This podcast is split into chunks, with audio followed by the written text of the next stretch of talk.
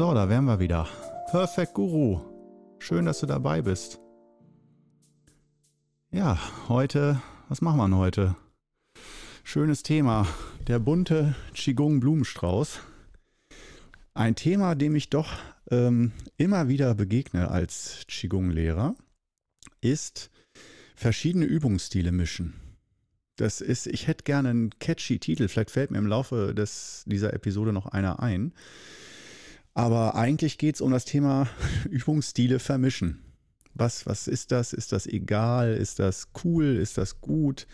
Ähm, und äh, kann man das überhaupt bewerten oder muss das einfach nur wieder so Totschlagargument jeder für sich selbst wissen, was er macht?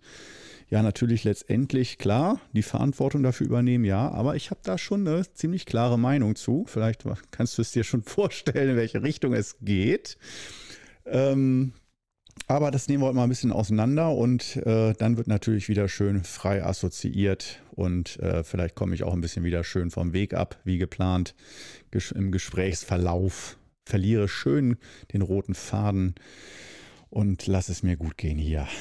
Denn das hier ist ja kein Wissenschaftstalk, sondern ein Wohlfühl-Podcast für Leute, die äh, sich in der Qigong-Dimension aufhalten und äh, sich mit solchen Themen oder überhaupt mit Spiritualität, Gesundheit, Persönlichkeitswachstum, Stressabbau, Entspannung und so. Alle, die in diesen, drücken wir es mal esoterisch aus, in diesen Frequenzen, in diesen Schwingungen sich aufhalten und das interessant finden, die können sicherlich heute davon, ich will nicht sagen profitieren, aber sich inspirieren lassen, sich damit auseinandersetzen. Und ich denke, das ist auch äh, so eins der Hauptthematiken hier überhaupt im Podcast, hier bei Perfect Guru dass ich gar nicht bezwecke, irgendwie zu krass zu informieren oder Tutorials hier oder irgendwelche Antworten zu geben, die in Stein gemeißelt werden. Das ist dann eher so der YouTube-Kanal Qigong Club. Da äh, geht es dann wirklich da, wo ich von Ahnung habe, die fünf Übungen des Wudang Qigong und diesem Wudang Neidan Gung Stil. Ähm, da gebe ich auch wirklich klare Antworten. Aber hier, äh, da äh, bin ich mir auch durchaus bewusst, da habe ich hier eine Meinung, die ich repräsentiere. Das heißt, eine, aus, die aus zwar sehr viel Erfahrungswerten und aus sehr viel Reflexion besteht, aber nichtsdestotrotz ähm, weiß ich, da darf man auch ruhig unterschiedlich, unterschiedlicher Ansicht sein, selbstverständlich. Aber ich bin trotzdem, ich bin auch nicht jemand, der sagt, ach, jeder hat halt so seine Meinung, ist alles gleich viel wert. Nein, damit fangen wir schon mal an mit der Meinung dass alle Meinungen gleich viel zählen. Da bin ich überhaupt kein Freund von und das, da habe ich eine ganz andere Meinung. Denn ich denke, wenn jemand wirklich 20 Jahre lang sich intensiv mit einer Thematik auseinandersetzt und wirklich da in die Tiefe geht, Zusammenhänge immer wieder auscheckt, ausprobiert, da viel Forschung macht und ausprobiert, wie das wirklich funktioniert. Und jemand sagt dann einfach, oh, ich habe ein Bauchgefühl, ich habe da auch ein Gefühl zu, ich habe auch eine Meinung dazu. Aber ohne diese Erfahrungswerte dann ist mein Gefühl, dass es ganz seltene Ausnahmen gibt, wo das Bauchgefühl tatsächlich stimmt. Aber zu 99,99 Prozent würde ich sagen, derjenige, der Profi ist und wirklich in der Materie seit vielen Jahren drin ist, dass der andere Aussagen mit anderer Gewichtung treffen kann als jemand, der einfach nur irgendwie so äh, vom ersten Eindruck irgendwie aus dem Gefühl raus sagt, finde ich gut oder finde ich scheiße oder sowas, aber gar nicht genau sagen kann oder weiß warum. Daher diese Klarheit, die sich über Jahre und Jahrzehnte entwickelt, ich finde, da ist so eine Meinung aus meiner Sicht sehr viel mehr wert. Und wenn du jetzt sagst, nein, alles Bullshit, jede Meinung sollte gleich viel wert sein, das heißt nicht, dass jeder Mensch unterschiedlich viel wert ist. Jeder Mensch ist gleich viel wert, aber das ist schon mal so der erste Punkt, wo ich denke, das polarisiert, weil ich weiß, ich kenne welche, die sagen, jede Meinung ist, sollte gleich viel wert sein und gleich viel zählen. So dieses demokratische Denken, so jede Stimme zählt, genau gleich. Aber da bin ich so ein bisschen der Typ, dass ich sage, nee, wenn es da wirklich Experten gibt, äh, Wissenschaftler oder Leute, die wirklich sehr viel Energie aufgewandt haben, um da Ahnung äh, aufzubauen in einem Wissensfeld, dass das nicht einfach egal ist.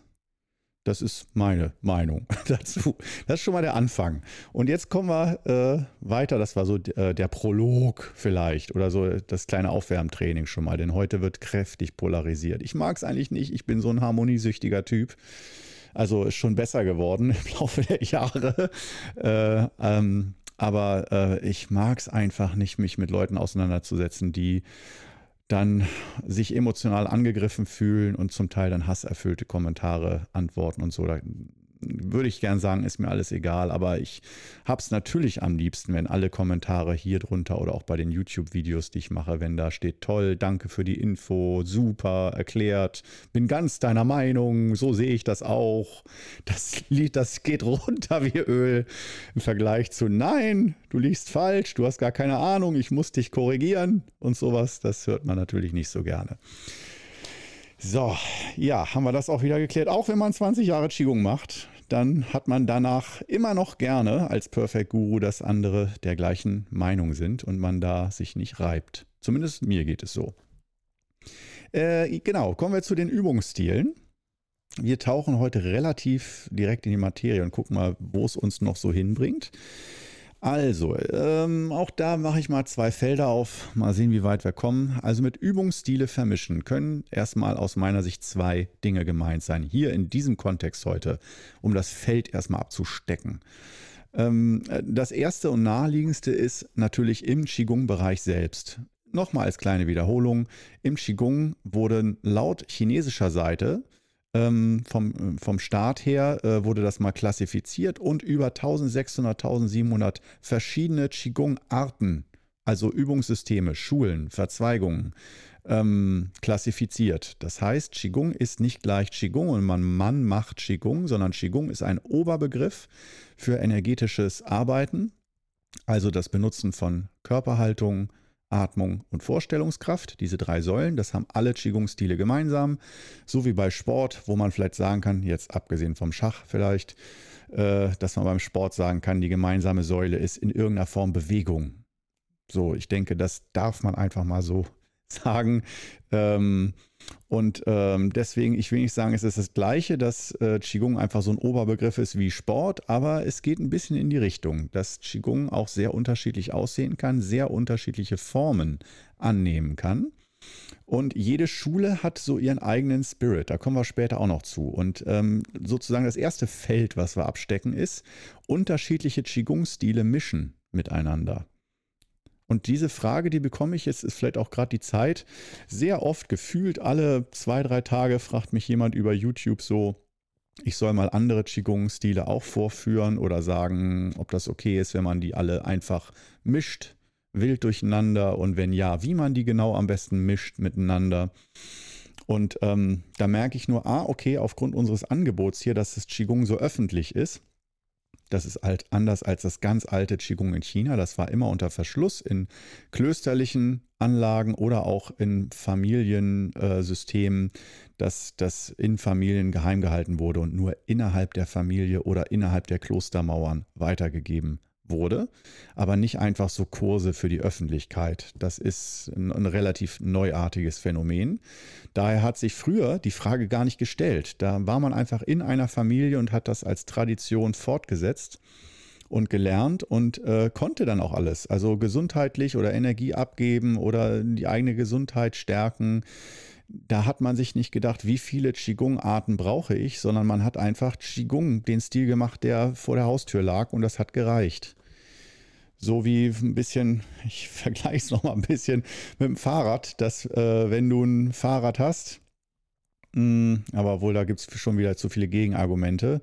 Ähm, aber sagen wir mal ein Fahrrad. Wenn du ein Fahrrad hast, ein ganz normales Fahrrad und du willst ganz normal in der Stadt jetzt nicht über Berge fahren oder sonst was, sondern in der Stadt von A nach B kommen, ein Kilometer Stadtverkehr, ohne Berg, ohne Hügel.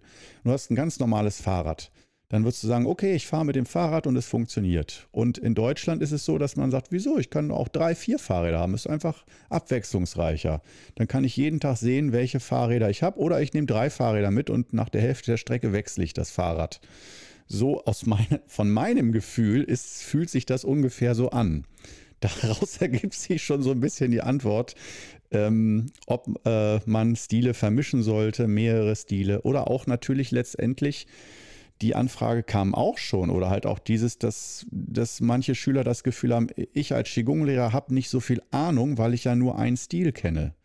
und kann daher ja, bin daher sozusagen kein guter Qigong-Lehrer, weil ich nicht äh, 10, 20 Qigong-Stile beherrsche, sondern nur einen Stil und das so als verminderte Qualität, dass ich sozusagen keinen guten Überblick habe, wie Qigong funktioniert. Ähm, das ist auch eine Meinung, die man haben kann. Das ist aber so das erste Feld, das heißt so Qigong intern. Ähm, kann man da verschiedene Übungsstile mischen, weil man doch im Laufe der Jahre vielleicht verschiedene Seminare besucht hat, verschiedene Lehrer und Meister oder einfach in der, ein, in der Reha äh, in, auf Norderney diesen Qigong-Stil, in der Reha in München einen anderen Stil. Und äh, dann ist man zu Hause und sagt sich, Qigong ist ganz toll und die eine Übung aus dem Stil fand ich aber großartig und aus dem anderen fand ich aber dies und jenes gut. Und dann stellt sich für die meisten so äh, dieses Well-Being, Wellness-Programm oder die Wellness-Frage so. Kann ich einfach alles, was mir Spaß macht, so wild zusammenwürfeln und alles, was mir nicht so gefallen hat, lasse ich halt einfach alles weg. Das ist so, ich denke, darum geht es im Kern häufig, wenn dann die Frage herauskommt dabei, kann ich Übungsstile mischen?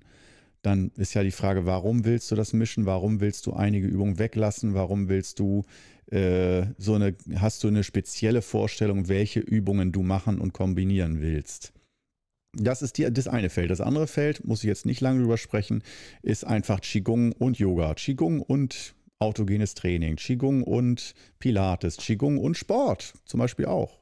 Äh, vielleicht komme ich da auch noch zu. Aber Qigong und, sagen wir es mal erstmal, nicht in Qigong und Sport oder Qigong und Ernährung, äh, dass wir das nicht als ein Feld sehen, sondern einfach äh, Entspannungs- und Meditationstechniken. Das heißt Zen, Yoga, Pilates, Tai Chi.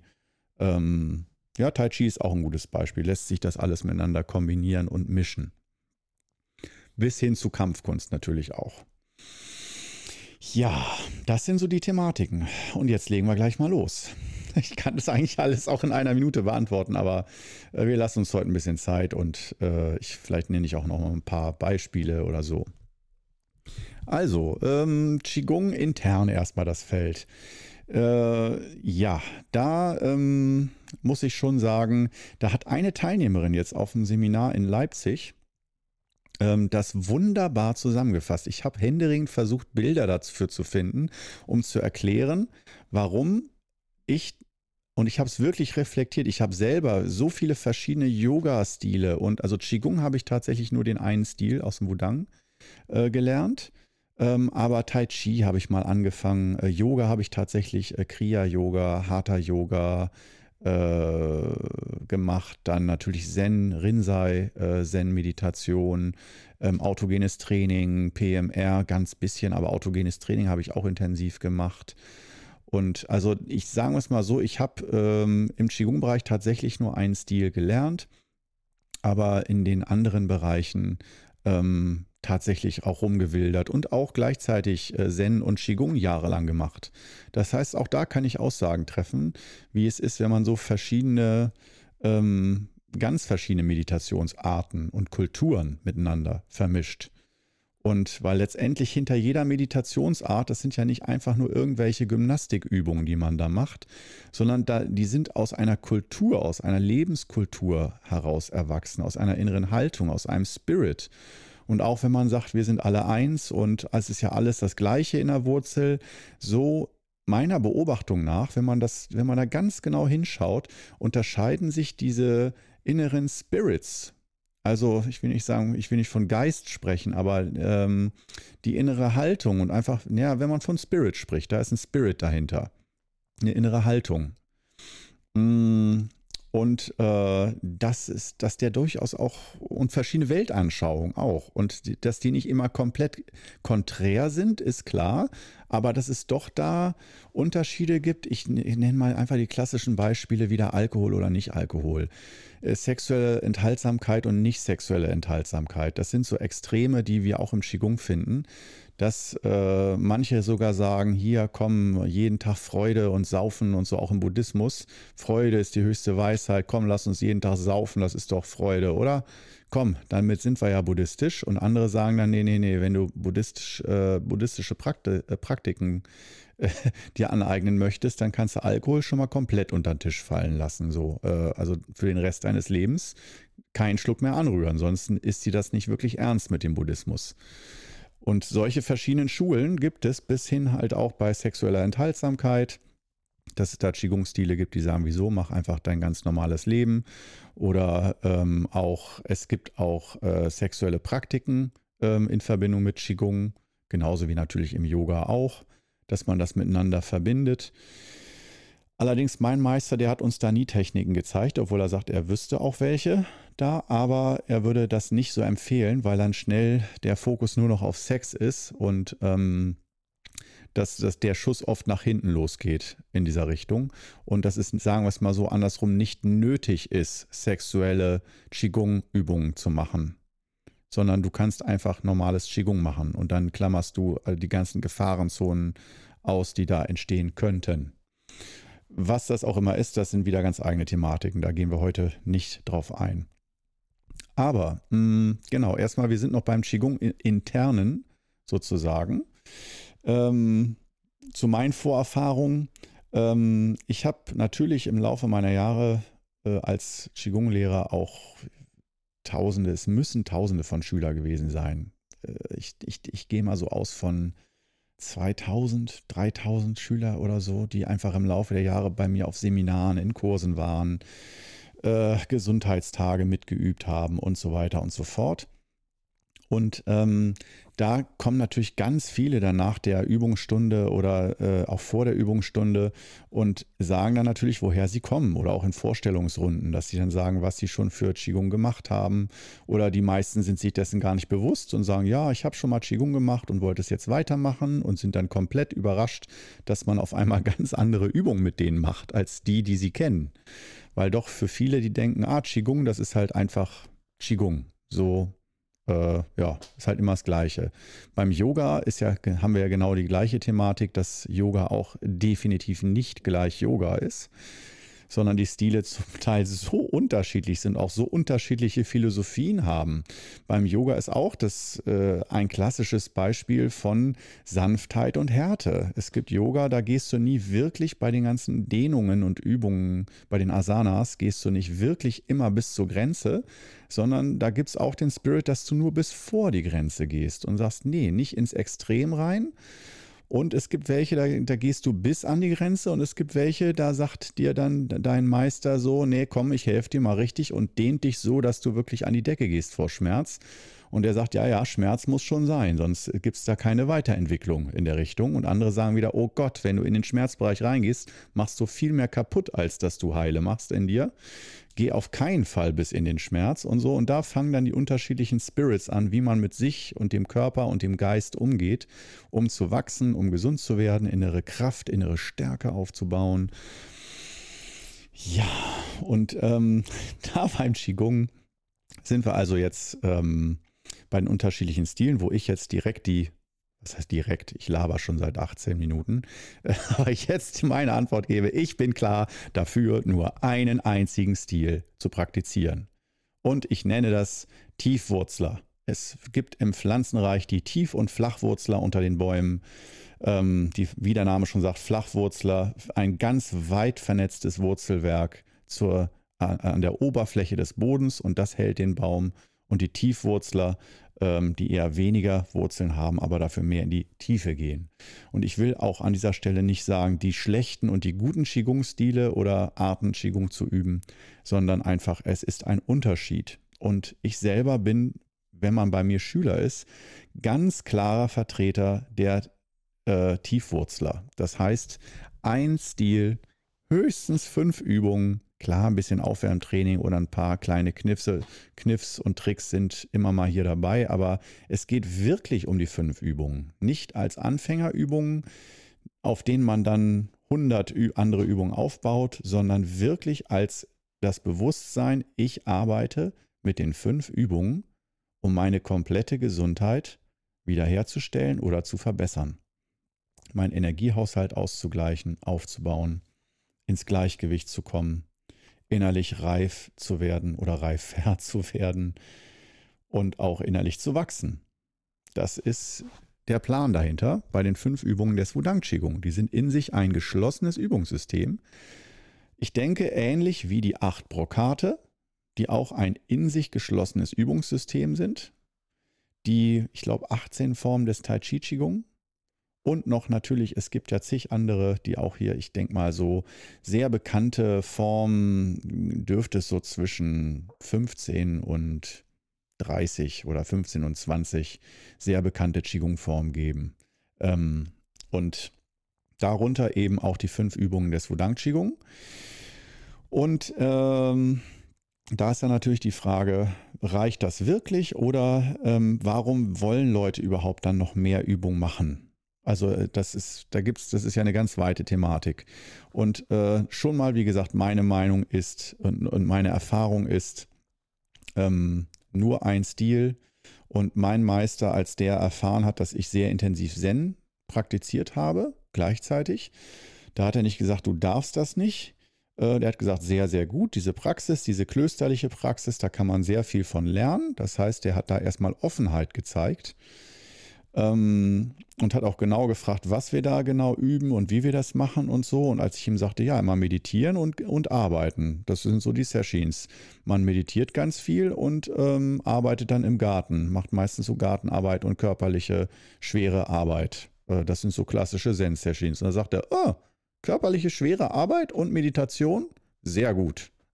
Das sollten alle Schüler machen, weil das so der Wodang-Stil ist, dass man den Körper mit einbezieht und dass man auch dieses klösterliche Leben oder halt dieses bittere Element mit einbezieht und nicht nur Qigong als Wellness betrachtet, sondern ganzheitlich auch als Persönlichkeitsausbildung und Bildung. Und gerade für junge Leute sagt er, für die sei es ganz wichtig, ähm, viel bitteres Gefühl zu erleben, aber nicht als Trauma, sondern ähm, als Erziehung und als Charakterbildung, um damit umgehen zu können. Also nicht nur unvorbereitet ins bittere äh, Trauma reingeworfen zu werden, sondern äh, vorbereitet mit der Methodik und den Hilfsmitteln sich wieder selber zurechtzubiegen und das Ganze zu verdauen und damit umzugehen. Das heißt also innere Stärke zu entwickeln.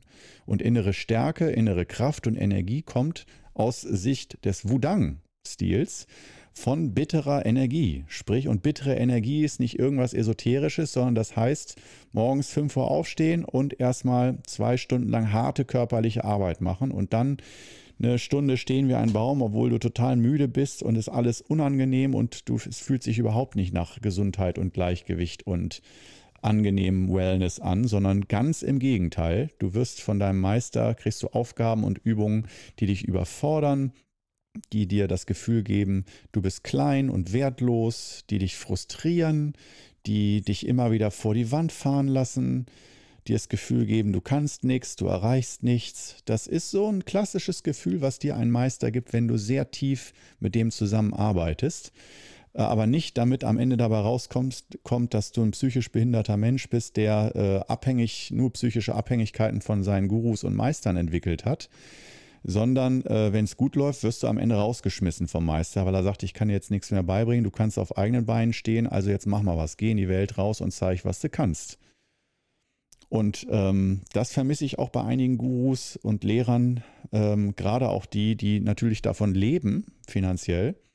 Hm, die wollen natürlich auch als Businessmodell Abhängigkeiten erschaffen. Vielleicht nicht bösartig oder komplett bewusst, aber es sind schon auch Kunden und Klienten und eine gewisse Konstanz, finde ich, ist ja auch gut, dass so eine gewisse, ich will nicht sagen Kundenbindung, aber Schülerbindung ist ja auch sehr gut, dass man auch langfristige Prozesse und es dauert nun mal Jahre, so ein Prozess von Qigong lernen oder auch Yoga oder andere Dinge lernen und praktizieren und üben. Ähm, und auch unter Begleitung und Betreuung von einem guten Lehrer oder Meister. Ähm, von daher, das ist erstmal ganz gut. Nur wenn ich merke, das schwingt irgendwann um, dass der Lehrer, der Meister oder Meisterin äh, den Schülern das Gefühl gibt, ähm, ohne mich kannst du gar nichts, bist du gar nichts und wirst auch nie irgendwas sein. Und das, äh, ja, sozusagen so eine Abhängigkeit, eine lebenslange Abhängigkeit. Das, äh, also zur Abhängigkeit erzogen zu werden, ist aus meiner Sicht nicht Kunst mit Lebensenergie und mit dem Leben umzugehen, sondern aus meiner Sicht äh, ist das eher, dass du lernst, dass du selber alleine deinen Energiehaushalt regeln kannst und alleine Lösungsstrategien entwickelst, um mit dir und deinem Leben und deinem Umfeld umzugehen. dass du also einfach klarkommst auf gut Deutsch und dass du weißt, ah, der wesentliche Schlüssel dabei ist schon mal körperliche Gesundheit. Und das, die ist ganz eng verknüpft mit psychischer Gesundheit. Und nicht immer im Gleichgewicht sein, aber im, wieder zurück ins Gleichgewicht kommen. Stichwort Resilienz. Und ähm, dieser Schlüssel, der wird ganz, also das wird ganz unterschiedlich vermittelt, ganz klar. Und auch einige sagen, zuerst musste das lernen, andere sagen, zuerst musste das lernen. Einige sagen, zuerst lasse ich dich erstmal ein paar Monate im Garten arbeiten, dass du erstmal ein bisschen an die frische Luft kommst. Und äh, dann, da kriegst du noch gar keine Qigong-Übungen, sondern wirst erstmal körperlich ein bisschen fitter gemacht, dass du mal erstmal ein bisschen Muskulatur aufbaust und dich mehr bewegst. Und dann fangen wir erst mit Qigong an. Und andere würden sagen, nee, völlig Quatsch, bevor wir da irgendjemanden äh, arbeiten lassen oder so, soll der erstmal ein paar Qigong-Übungen machen, um innerlich ins Gleichgewicht zu kommen. Also allein der Anfang, womit fäng, fangen wir an? Direkt mit Qigong oder erstmal mit Vorbereitungsübungen oder bitteren Aufgaben, um erstmal zu sehen, ob der Schüler auch wirklich äh, wirklich, wirklich, wirklich als Priorität Qigong lernen will oder ob er das nur mal so nebenbei aus Langeweile vorhat zu lernen. Und da sind sich dann auch zu Recht, wie ich finde, viele Meister zu schade, dass sie sagen, nee, wir sind hier auf so einer hohen Qualitätsstufe, wir brauchen wirklich auch Schüler, die da total fokussiert sind wir wollen eine Masterclass und nicht, äh, und die Anfänger können in anderen Bereichen lernen, aber es soll auch Bereiche geben, wo wirklich Leute miteinander üben, die, äh, wie halt im Profisport auch, ne, in der ersten Liga oder Champions League oder so beim Fußball, da willst du auch, denke ich mal, als Mannschaft auch mit Mannschaften auf Augenhöhe spielen und nicht immer nur gegen Kreisklasse. Das ist dann irgendwann, da wirst du nicht besser von, entwickelst dich nicht weiter und das ist ja nicht nur im Fußball so, sondern denke ich in fast allen Sportarten und Künsten auch, denke ich. Ähm, und ja, diese Geschichte ist, äh, führt also dazu, jetzt bin ich ziemlich davon abgekommen wieder vom Thema, verschiedene Übungsstile mischen im Qigong dass äh, ich wollte eigentlich eben nur ein paar Beispiele nennen, dass einfach verschiedene Übungsstile und verschiedene Lehrer und Meister allein in der Reihenfolge die Prioritäten ganz anders setzen, was wann an der Reihe ist zum Beispiel. Und ähm, diese, aber dann gibt es halt auch diese Übungssysteme, die eigentlich für alle Anfänger Gültigkeit besitzen. Die, ich nenne sie die adaptiven Übungssysteme. Das ist eine Wortschöpfung von mir, aber ich denke, das ist so ein ziemlich passender wissenschaftlicher Ausdruck, der Qigong-Übungen unterscheidet in spezifische Übungen. Das sind welche, die, wie der Name schon sagt, spezifisch für einzelne Krankheitsbilder sind. Übungen gegen Bluthochdruck, Übungen gegen Krebs oder Übungen gegen Impotenz oder so. Und dann die adaptiven Übungen und die spezifischen, das, dazu gehören auch spezielle Übungen für Männer, spezielle Übungen für Frauen und die adaptiven Übungen, wie die fünf Übungen des Wudang Qigong, acht Brokate und so, die passen sich dem Übenden an. Das heißt, egal mit was für Krankheitsbildern und Schwierigkeiten du kommst, egal woher du kommst, alle bekommen die gleichen Übungen und die Übungen bringen dich einfach in jeglicher Form in die Mitte, ins Gleichgewicht. Und überall, wo zu viel oder zu wenig ist in dir, in deinem Organismus, im Denken und so weiter, das wird von, wenn es funktioniert, von den Übungen gerade gerückt und kalibriert. Und das ist ein Wochen, Monate, Jahre, Jahrzehnte langer Prozess mit unterschiedlichen Stufen und unterschiedlichen Perioden. Und dazu kann auch gehören, dass man mal eine Zeit lang gar nicht übt und einfach die Erfahrung mal ein paar Wochen, Monate verdaut oder manche auch ein paar Jahre die Übung verdauen, bevor sie weitermachen. So, also meine Meinung kennst du. Meine Meinung ist ein einziger Übungsstil, eine einzige Schule und dass man sich darauf einlässt. Und nochmal als Nebeninfo, auch wenn du mich kennst, weißt du, dass, äh, dass für mich der Lehrer, der Meister und auch die Schülergruppe aber vorrangig der Meister hat Vorfahrt vor Übungsstilen. Das heißt, wenn du dich jetzt fragst, ähm, hm, der Übungsstil, die Übungen gefallen mir da besser, bei dem Stil, der Lehrer gefällt mir da aber besser, würde ich dir dringendst raten, immer, immer, immer den Übungsstil zu machen, dich dafür zu entscheiden, wo dir der Lehrer besser gefällt im Sinne von, dass du spürst, die Chemie zwischen euch stimmt oder du hast wirklich das Gefühl, du kannst von dem gut Kritik annehmen, du möchtest von dem lernen, du hast einfach ein besseres Gefühl, bessere Verbindung zu dem Lehrer, der Lehrerin. Das ist aus meiner Sicht ein ganz, ganz wesentlicher Schlüssel. Warum? Weil, wenn du diese Übung machst und diesen Weg gehst, dann wird es Phasen geben, wo du einfach aufblühst, es dir immer besser gehst. Da brauchst du auch keinen tollen Lehrer für. Das machen die Übungen ganz von selbst. Aber dann gibt es diese Plateaus oder auch ganz normale Lebenskrisen, die dann kommen und wo du merkst, wow, da gibt da, da kommen Fragen, da ergeben sich Fragen in dir, wie du da genau weitermachen sollst, wann du pausieren sollst, ob es da spezielle Zusatzübungen für spezielle Lebenssituationen gibt und, und, und, und, und. Ähm, oder auch einfach Phänomene, die beim Üben auftreten, die du dir nicht erklären kannst und die dich äh, irgendwie leicht äh, verängstigen, was da so, was das bedeutet. Und für solche Fälle brauchst du einfach einen, einen erfahrenen Begleiter oder Begleiterin, also einen guten Lehrer.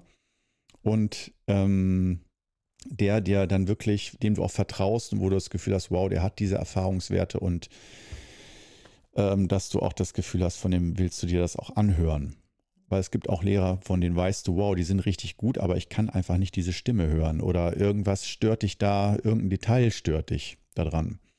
Das wäre bei mir zum Beispiel meine doch relativ laute, kräftige Stimme, die natürlich auch abgerichtet ist, 20 Jahre Kurse und Seminare, auch zum Teil in großen Räumen. Ich glaube, das hat auch was damit zu tun, dass ich äh, schon jeher ein gutes Stimmorgan hatte, laut, aber das ist durch meine Kurs- und Seminarerfahrung ohne Mikrofon nicht unbedingt leiser geworden.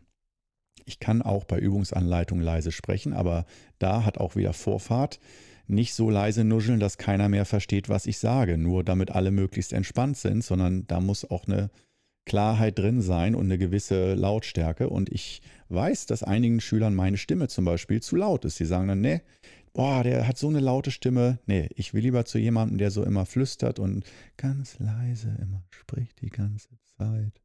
Und ähm, naja, dann kommen halt zu mir eher die Schwerhörigen und äh, die Hyper mit ganz, ganz empfindlichen Ohren, äh, empfindlich gegen Lautstärke, die müssen sich dann weiter wegsetzen bei mir oder äh, ich meine, in Seminaren ist das eh kein so großes Problem in größeren Räumen, aber ähm, das ist nur mal so ein Beispiel, dass ich mir da an die eigene Nase fasse, dass äh, das auch ein Grund dafür sein kann, zum Beispiel zu sagen, wow, Cornelius Corno, der hat echt Ahnung von Schickung, aber diese Stimme, die ist so laut äh, oder äh, was der sonst vom Leben hält, das, das geht gar nicht klar, was der für Meinungen übers Leben hat oder über andere Leute. Kann, ich kann von so Menschen nicht lernen. Gibt es. Äh, zum Beispiel, weil ich kein Veganer bin. Es gibt Leute, die sagen dann, nee, von jemandem, der nicht Veganer ist, jemand, der tierische Produkte isst, von dem kann ich nicht lernen, wie man mit dem Leben umgeht. Geht nicht. Grenze. Und äh, kann ich sehr gut nachvollziehen. Ja, kann ich sehr gut nachvollziehen. Obwohl Veganismus jetzt ja nicht direkt was mit Qigong-Übungen zu tun hat, aber dass man da doch weitere Grenzen zieht. So, das ist also heute doch wieder ein buntes Themenpotpourri, aber wir kehren immer wieder zu diesem Übungsstilen Mischen zurück. Ähm, Nichtsdestotrotz heute wieder meine kleine Teewerbung ohne Werbung. Heute gibt es wieder mal ganz klassisch den Enche Suelu ähm, Grüntee aus dem Wudang-Gebirge. Ich nehme mal ein Schlückchen hier aus der Thermoskanne. Du kannst derweil wieder einen bewussten Atemzug in Stille genießen.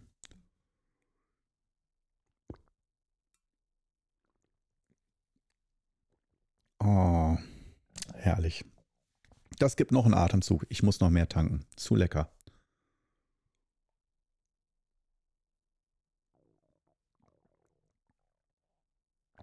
Oh, mm, mindestens genauso gut wie ein Atemzug in Stille. Ein bewusster.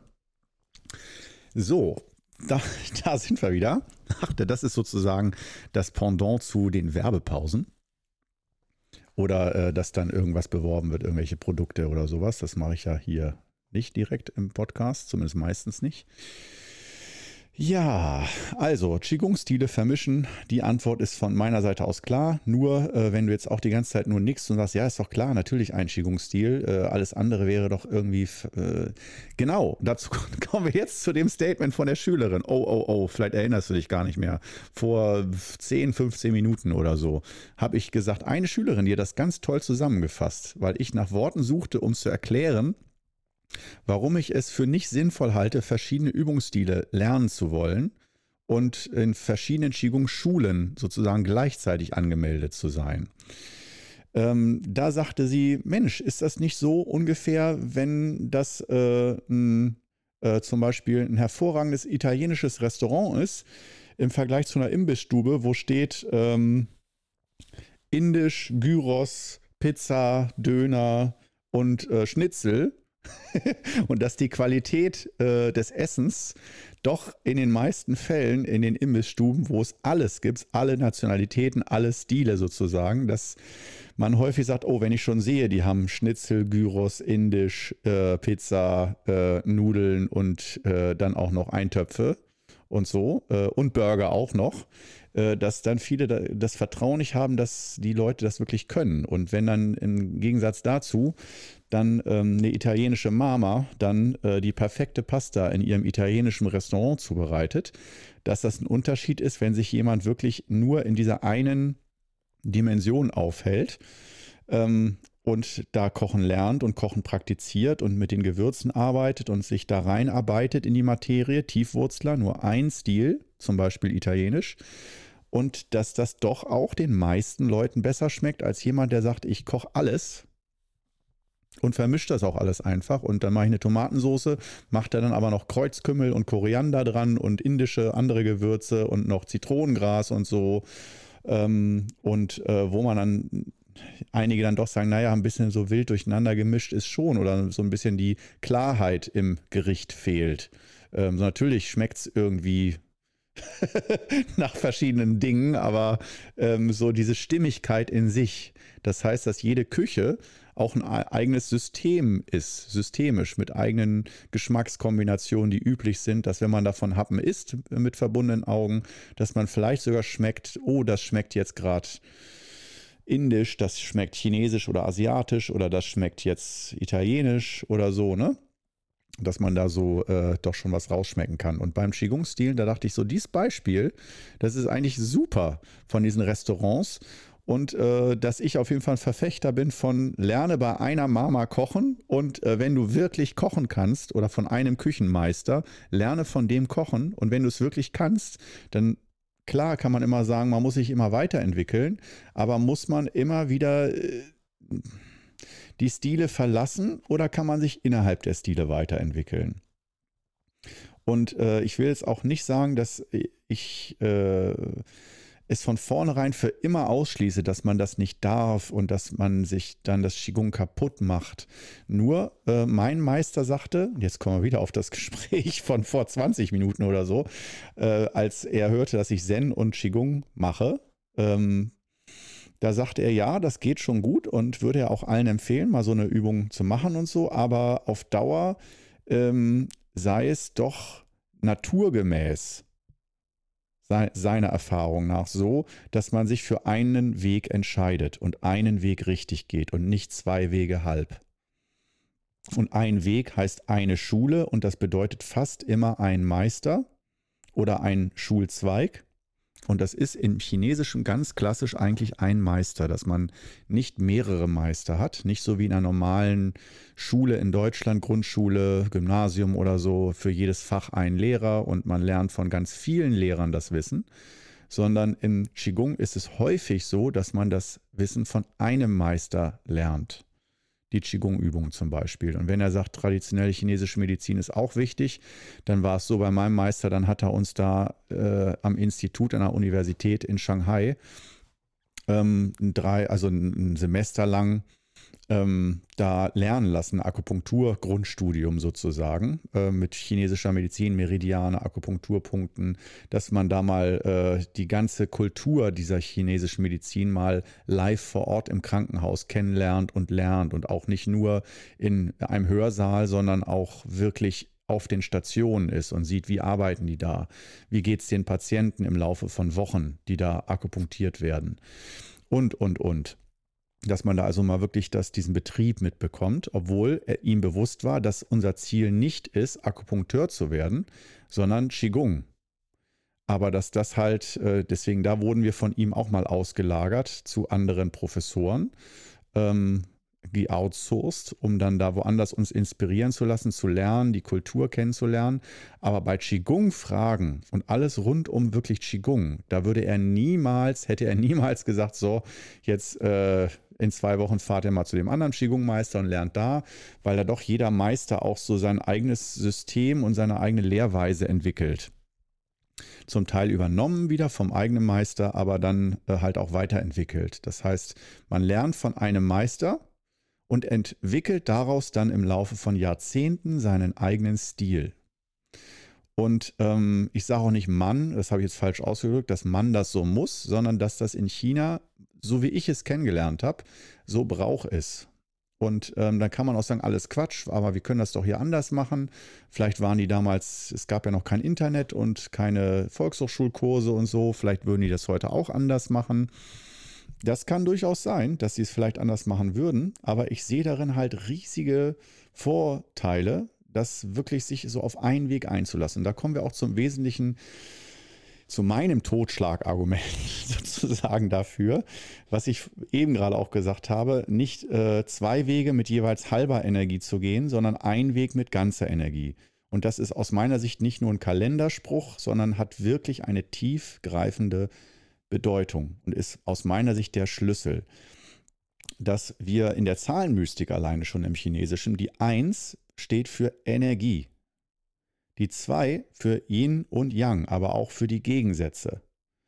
Und allein wenn wir zwei Wege haben, und viele haben zwei Wege, also zwei verschiedene Übungsstile, ähm, sei es zwei verschiedene Qigong-Richtungen oder auch zum Beispiel Yoga und Qigong oder Zen und Qigong und so weiter, dass wir die durchaus ähm, nebeneinander parallel fahren lassen können, aber wenn wir in die Tiefe gehen, und da gebe ich meinem Meister recht, dass wir irgendwann an den Punkt kommen, wo ich will nicht sagen, alleine zeitlich und finanziell, wenn man sich wirklich drauf einlässt, auch mit China-Reisen oder sonst was, wenn man das eh nur so ein ganz bisschen oberflächlich als Hobby macht und man sagt sich, ich gehe halt, ich mache zu Hause gar nichts, gehe einmal in der Woche zum Yoga, einmal in der Woche zum Qigong-Kurs, irgendwo hin, so wie halt Skatrunde oder so, dann dafür ist das jetzt nicht gemeint, was ich sage. Dann mach das.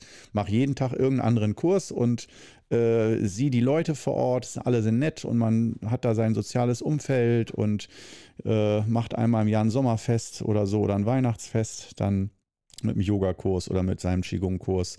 Das ist alles gut. Das meine ich damit wirklich überhaupt nicht. Also das ist so die, das andere Ende der Fahnenstange, wo ich denke, wenn wir so aus meiner Sicht so oberflächlich üben, sprich nur einmal in der Woche zum Kurs gehen, zu Hause keine eigene Praxis, dann finde ich das erstmal super genial, weil ich habe auch jahrelang viele Kurse so unterrichtet, wo ich wusste, die kommen einfach einmal in der Woche zu mir, üben sonst gar nicht, aber das ist für die so ein Highlight in der Woche auch so Wellness einfach. Und das geht auch in Richtung Wellness und äh, eine Mini, Mini, Mini-Kur sozusagen, wo man einmal in der Woche von profitiert. Dagegen ist gar nichts zu sagen. Es, es soll es auch geben. Und ich biete es ja auch auf YouTube in einer, auch in solchen Formen an, dass man da nicht immer mit Leib und Seele sein ganzes Leben opfern muss, um Qigong zu machen, sondern äh, dass man schon sagt, nee, nee, nee, meine Nummer eins ist schon meine Familie oder mein Alltag und das soll eher mein Leben bereichern, das Qigong. Und das ist eigentlich auch schon eine sehr weise Einstellung aus meiner Sicht. Aber wenn wir zu den Leuten gehören, die sagen, nee, nur einmal in der Woche irgendwie so zum Kurs, entweder aus gesundheitlichen Gründen oder psychischen Gründen brauche ich auch mehr Übung, ähm, ich habe mehr Hunger oder auch ich bin auf der Suche. Ich bin, ich will mich selbst finden. Ich will mich spirituell weiterentwickeln. Ich will erleuchtet werden. Ich will alles. Ich will gucken, wie weit es geht. Ich will erforschen. Ich will ins Ungewisse reingehen. Und zwar in mich selbst und gucken, wer da und was da auf mich wartet. Dieses Abenteuer, die Reise nach innen. Da würde ich dann empfehlen, nimm dir nicht zwei Guides, also nicht zwei Führer nach innen, zwei Meister, die dich nach innen führen und begleiten, weil da kommst dann, je tiefer du bist, immer mehr zu den Geschichten, wo der eine das sagt, der andere das und du bist im Innern. Das heißt, der Zweifel wächst, wenn du zwei Wege gehst, wie auch schon sprachlich, Zweifel. Und wir eben auch schon diese Zahl 1 hatten, ein Weg, Einsgerichtetheit. Fokus ist auch die Zahl 1. Ich richte mich auf eine Sache aus. Dann hast du eine ganz andere Energie, als wenn du dich auf zwei Dinge konzentrierst gleichzeitig. Ich hoffe, darüber müssen wir jetzt nicht diskutieren oder dass du mit der Stirn runzelst und sagst, Quatsch, ich kann auch mich auf zwei Dinge konzentrieren, habe genau die gleiche Energie für alles, wie wenn ich mich auf eine Sache konzentriere. Ich hoffe, dass wir da zumindest, egal welche Meinung du hast, und wir müssen auch nicht zur gleichen Meinung kommen, aber ich hoffe, da haben wir jetzt einen gleichen Ausgangspunkt, dass das nachvollziehbar ist für dich, dass diese Zweigeteiltheit auch häufig den Energiestrom und somit auch den Willen, den, das, die Durchhaltekraft, die Ausdauer und sowas beeinflussen kann. Und äh, natürlich kann man auch sagen, ja, es belebt sich, aber auch das ist so schön abwechslungsreich und eins wäre mir zu wenig, das wäre mir zu langweilig und so. Aber ja, am Anfang kann der Blumenstrauß bunter sein, aber je tiefer man kommt, da passiert so viel und das ist so fordernd auch von einem selber, auch wenn es ums Charakterschleifen geht, um die persönliche Weiterentwicklung, da ist ab einem gewissen Punkt die Einfachheit aus meiner Erfahrung nötig, um weiterzukommen. Und da haben wir auch wieder diese Eins in der Einfachheit im Wort. Einfachheit versus Zweifel. Und Einfachheit ist Fokus, eine Sache, Scheuklappen aufziehen und wirklich eine Richtung durchmarschieren. Egal in welche Richtung, aber marschier durch. Dann kommst du in die Tiefe und dann kommst du bei dir an. Und diese, dieser Zweifel, diese Entzweiung, zwei Wege oder mehr Wege zu gehen und dann auch noch als Argumente zu sagen, ja, das ist doch einfach viel bunter und viel so die, bunt, die bunte Mischung aller Kulturen, das ist doch viel mehr wert und da erweitere ich meinen Horizont. Das wäre doch eine Einschränkung meines Horizontes. Ne? Äh, kann man ja auch so sagen. Open your mind für alle Richtungen. Mach Yoga und alles gemeinsam oder mach eine ganz bunte Mischung aus zehn verschiedenen Stilen ähm, das ist doch einfach eigentlich dieses richtige Open Your Mind, öffne deinen Geist und so weiter. Aber aus meiner Sicht ist das, äh, solange man an der Oberfläche ist, völlig stimmig. Aber je tiefer man kommt, und da hat man ganz andere Herausforderungen und Schwierigkeiten als am Anfang, umso mehr äh, ist es aus meiner Sicht wichtig, da wirklich einsgerichtet zu sein. Und das geht bis hin zum Meister oder zum Lehrer, den man hat dass man dann doch unterschiedliche Infos irgendwann kriegt und der eine Weg sagt, mach dies und jenes, geh sechs Monate nach Japan ins Kloster, der andere sagt, geh drei Monate nach China ins Kloster da rein und du hast aber nur einen Körper und einen Geist und kannst nicht gleichzeitig in dieses und in jenes Kloster gehen. Und wenn du das nacheinander machst, dann bist du nur noch im Kloster. Aber beide Meister meinten eigentlich, nee, du sollst nicht für immer ins Kloster, sondern nur einmal ein paar Monate, um danach deinen Alltag weiterzuleben aber du lebst dann keinen Alltag weiter, sondern gehst ins andere Kloster, weil der andere Meister dir das gesagt hat. Und so kommt sich das dann nicht nur, wenn es um längere Klösteraufenthalte in Asien geht, sondern auch in Deutschland äh, kommt es dann doch häufig zu, äh, ja, zu Situationen, wo das nicht mehr so ganz zusammenpasst, je tiefer man kommt. Und ähm, bei mir war es so, dass ich Zen nicht abgebrochen habe, weil das nicht mehr gepasst hat von dem Spirit her, sondern es war mehr Gruppen- und Lehrer bedingt, dass ähm, ich das Gefühl hatte, dass in der Gruppe, in der ich da war, auch mit dem Lehrer, dass äh, dass das aus meiner Sicht mich nicht so richtig gefordert hat oder nicht richtig vorangebracht hat, sondern aus meiner Sicht, ich will nicht sagen, weil das totes Zen, also äh, dass alle nur das als Beruhigungspille nutzen, aber so ein bisschen so. Man trifft sich so als wie eine Skatrunde, man kennt sich, sitzt zusammen und genießt die Stille zusammen, tankt ein bisschen Kraft zusammen.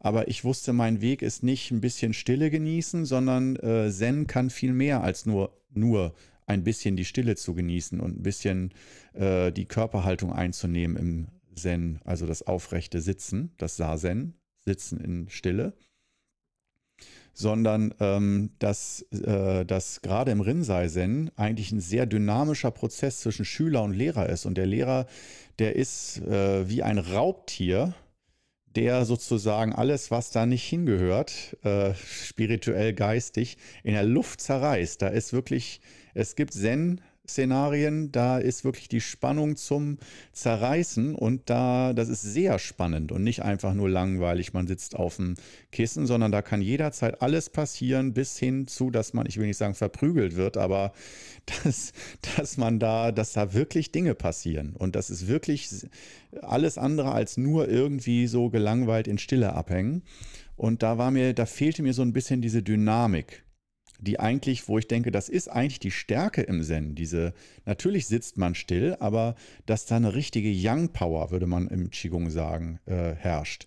Und diese Zen-Gruppe, die habe ich alle gemocht. Pers auf persönlicher Ebene habe ich sie alle gemocht, aber habe gemerkt, wenn ich mich in diesem Dunstkreis aufhalte, dann lasse ich mich auch auf einer ganz wichtigen Ebene einschläfern und bleibe da für immer, wo ich bin. Obwohl ich spüre, es, ich muss mich weiterentwickeln.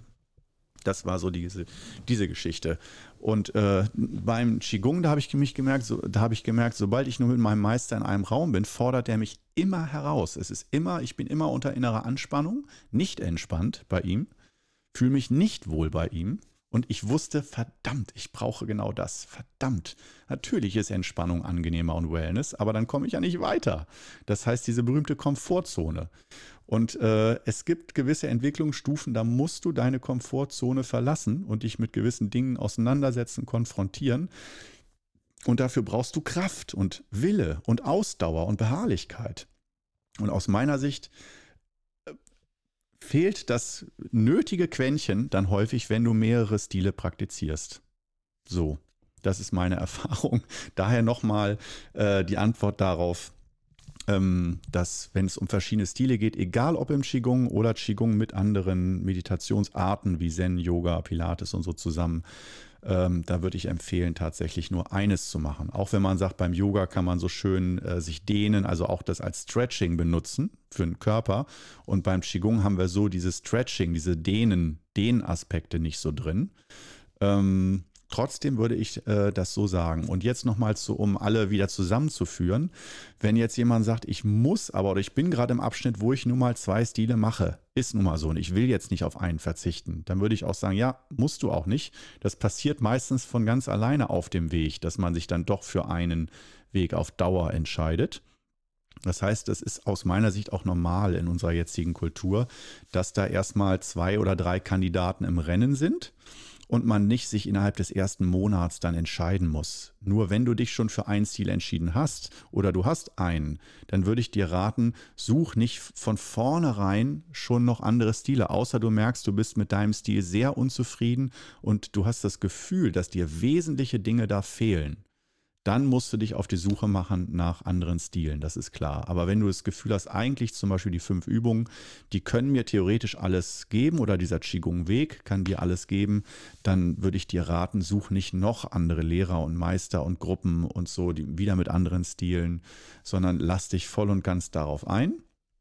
Das wäre so meine Empfehlung. Und wenn du schon zwei Stile hast, dieses Szenario, ähm, dann würde ich dir empfehlen, diese Stile nicht und jetzt kommen wir zum ganz wesentlichen praktischen Tipp nochmal, gen Schluss hin dieser Episode. Ähm, dann würde ich dir empfehlen und dringend raten, die, die Stile nicht in einer Übungseinheit miteinander zu vermischen. Auch wenn es sehr einladend ist oder man sagt, ich übe halt nur einmal am Tag und da will ich aber auch alles, mein Programm abspulen. Ich will nicht zweimal am Tag üben. Verstehe ich alles. Trotzdem, dann würde ich lieber empfehlen, mach einen Tag das und einen Tag das. Auch wenn man das Gefühl hat, aber mit Yoga kann ich mich so schön morgens dehnen und danach, wenn ich schön gedehnt bin, dann noch schön Qigong direkt danach machen und so. Ja, du wirst davon wahrscheinlich nicht krank werden, körperlich. Ähm, ja, also es muss nicht unbedingt jetzt ganz schädlich sein, äh, dass du da irgendwie ganz große Nachteile direkt hast.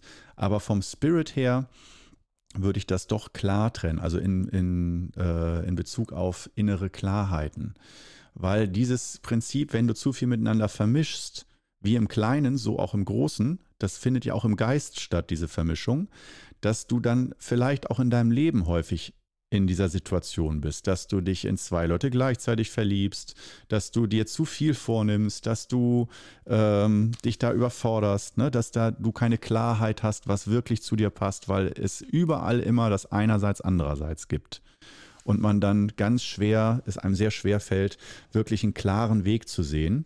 Und solange man da, sagen wir mal, auch zwischen 20 und 25 ist oder so, vom Alter her, ist es auch nochmal weniger wichtig. Du hast so viel Energie, du weißt gar nicht, wohin damit und willst viele Stile, alles erleben, ausprobieren, gucken, was geht, ins Extreme rein und so. Und da würde ich auch manchmal sagen, ach komm, dann tob dich aus, bis du 25, 30 bist. und mach alles, habe ich ja auch gemacht. Ähm, und äh, das hat mir auch nicht nur geschadet. Aber wenn man schon weiß, auch einfach sich dessen bewusst ist, ich bin jetzt ganz jung und will mich austoben und mache das ganz bewusst. Aber ich weiß auch, später ähm, kann ich oder werde ich mich dann auch mal auf einen Weg einlassen um einfach dann auch da noch mehr in die Tiefe zu kommen. Denn später, wenn man älter wird und nicht erst, wenn man 70 ist, sondern ich würde sagen, der Klassiker Anfang Berufsleben für Studenten dann oft so um die 30 rum, oder auch für andere. Ich denke 30, 35, 40 spätestens ist so die Zeit, wo ich das Gefühl hätte, dass da oft auch die Kraft fehlt, äh, dann noch zu viele oder wenn man Kinder kriegt oder so, dass man dann auch eh nur noch die Kraft hat, einen Weg zu gehen, wenn überhaupt, neben dem normalen Alltag, neben Arbeit und Familie. Und äh, da würde ich auch immer sagen, weniger ist mehr. Und ähm, dass es letztlich darauf ankommt, zu wissen, wo willst du hin was willst du davon? Diese Klarheit solltest du im Laufe der Monate und Jahre entwickeln. Willst du nur körperliche Gesundheit, nur in Anführungsstrichen, das ist ja schon mal der absolute Hammer. Und zu körperlicher Gesundheit gehört zwingend im Qigong äh, das emotionale Gleichgewicht dazu. Sonst würde man auch sagen, bist du nicht wirklich gesund selbst wenn du nicht jetzt gerade grippekrank bist oder so, wenn du emotional immer nicht im Gleichgewicht bist, würde man in der TCM sagen, das ist, äh, da wird kein Unterschied gemacht zwischen Körper und Geist. Da bist du nicht gesund, wenn du ständig Wutanfälle kriegst, ohne Grund. Sowas zum Beispiel. Ja, ähm, damit hätten wir eigentlich soweit alles abgedeckt eigentlich alles, alle Situationen, alle Möglichkeiten, äh, meine Meinung, meine Einstellung dazu. Ähm, und ähm, wie gesagt, ich weiß, dieses Thema polarisiert. Vielleicht bin ich auch ganz froh, dass es zumindest für mich noch keine sichtbare Kommentarfunktion gibt, so dass ich äh, deine Meinung da nicht mitbekomme. Und äh, ich weiß, ich bin mir auch gar nicht bewusst, was du jetzt als Hörer, Hörerin für einen Eindruck hast oder für eine Meinung und auch inwiefern du dich wiederfindest mit deinen eigenen Erfahrungen. Und es kann ja sein, dass du mir da alles unterschreibst und sagst, jo, die Erfahrung habe ich genauso gemacht, bin deiner Meinung. Würde mich natürlich riesig freuen. Oder halt auch, dass du dich inspiriert fühlst, nochmal deinen Weg zu überdenken, zu bedenken und nicht, um es so zu machen wie ich, sondern um für dich einfach mehr Klarheit zu finden und ähm, dadurch Energie zu sparen. Denn Klarheit, ah, darüber kann ich auch wieder ganze Episoden machen. Ich liebe das Thema Klarheit.